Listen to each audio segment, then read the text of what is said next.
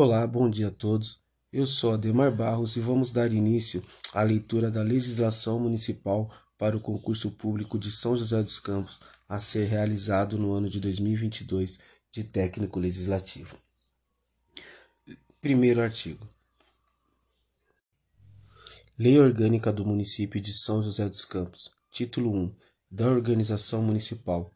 Capítulo 1. Da Disposições Preliminares. Artigo 1 o município de São José dos Campos, parte integrante da República Federativa do Brasil, é uma unidade do território do Estado de São Paulo com personalidade jurídica de direito público, interno e autonomia política, administrativa e financeira, regendo-se por esta lei orgânica e pelas demais leis que adotar, respeitados os princípios estabelecidos pela Constituição da República e pela Constituição do Estado. Parágrafo único.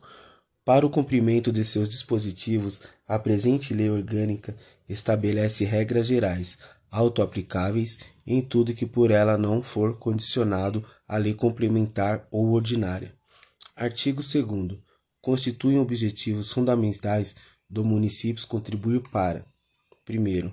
Construir uma sociedade livre, justa e solidária. 2. Promover o bem, de o bem comum de todos os munícipes. Terceiro, erradicar a pobreza, o analfabetismo e a marginalização e reduzir as desigualdades sociais.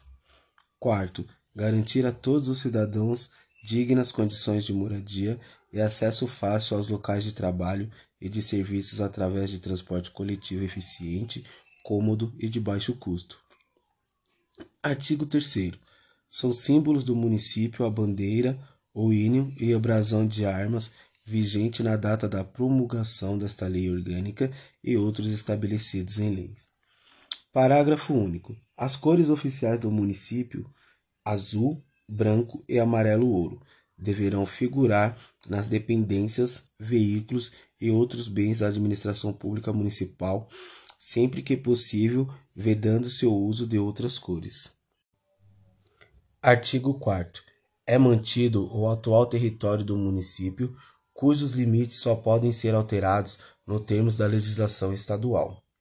Artigo 5 O município buscará a integração econômica, política e social e cultural com os municípios da região, visando ao desenvolvimento harmônico e sadio para garantir a preservação dos valores culturais e naturais e a existência de um meio ambiente ecologicamente equilibrado.